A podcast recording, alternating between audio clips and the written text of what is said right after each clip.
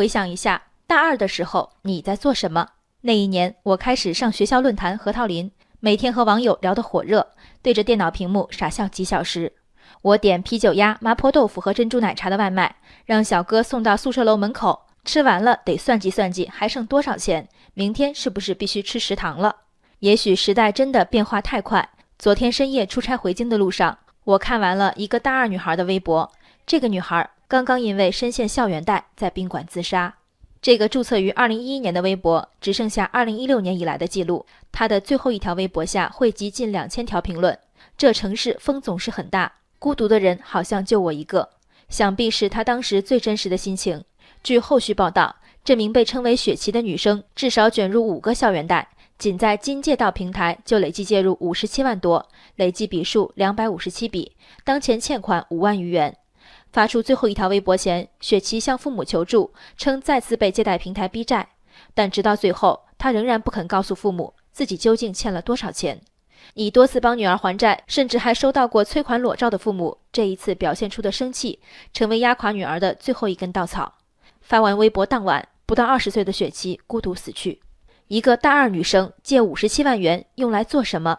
其身边朋友称她兼职微商，原本希望赚钱孝顺父母，真实性目前无从考证。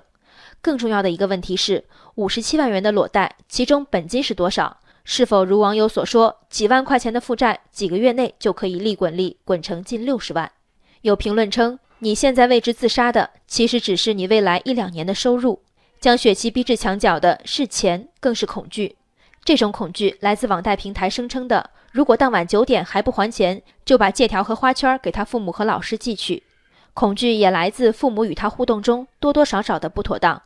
在最后的绝望中，雪琪给父亲发去疑似遗言的内容，说还没来得及赚钱好好孝顺你们，如果有下辈子，爸爸我再全部还给你。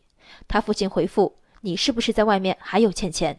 昨晚一篇在朋友圈热转的网文，来自哈罗和伊顿校长的忠告中说道。真正的起跑线是一方面能够与孩子保持稳定的亲密信任关系，但另一方面也能勇于承担责任、守住界限的父母和师长。我相信雪琪的父亲一定处于极度的悲痛和自责中，但很显然，亲密信任和勇于承担是这对父母没能向孩子展示的亲子关系。如果雪琪有个他足够信任的老师，能让他和盘托出自己借了裸贷；如果雪琪有足够的信心，父母尽管愤怒，仍会不计代价地帮助他。五十七万不能买生死，父母之爱，天下大同。最强大的庇护是父母与子女都心照不宣的无条件成立的爱。这种庇护也许不能让孩子免于所有的伤害，但在每一个类似雪琪的悲剧中，都没有人告诉孩子高利贷很糟糕，但还有我们在保护你。人生海海，见微知著。我是静文，下期静关键。